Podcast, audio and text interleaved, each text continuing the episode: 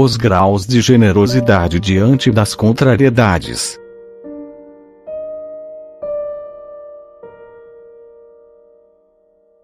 Por Vital Leudei.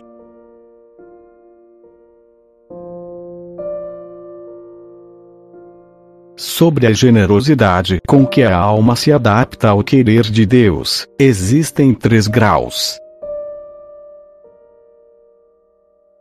O primeiro grau é quando o homem não deseja e nem ama as contrariedades, foge delas, mas prefere sofrer tais coisas do que pecar.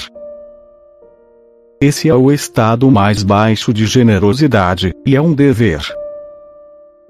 De maneira que, ainda que um homem sinta pena, dor ou tristeza com os males que ocorrem, e ainda que gema quando está enfermo, e dê gritos com a veemência das dores, e ainda que chore pela morte de parentes, pode com tudo isso ter essa conformidade mínima com a vontade de Deus.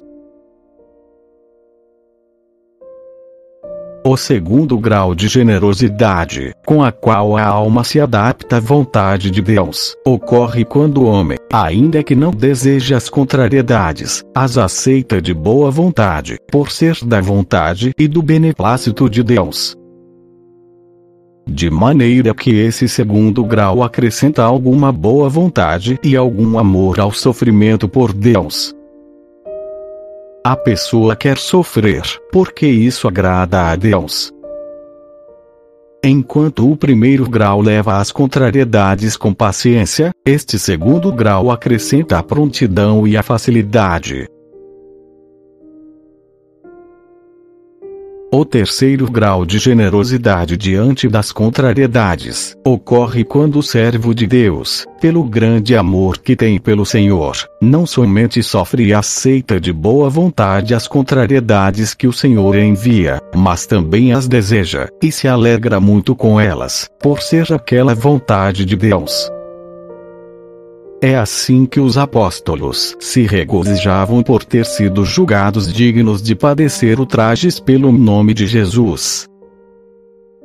E São Paulo exultava de gozo no meio das tribulações.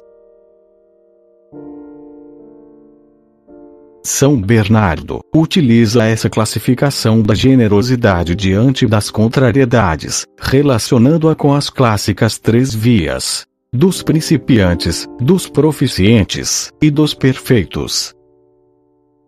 Ele diz: o principiante, impulsionado pelo temor, sofre a cruz de Cristo com paciência. O proficiente, impulsionado pela esperança, leva a cruz com gosto. E aquele que já está consumado na caridade, abraça a cruz com amor.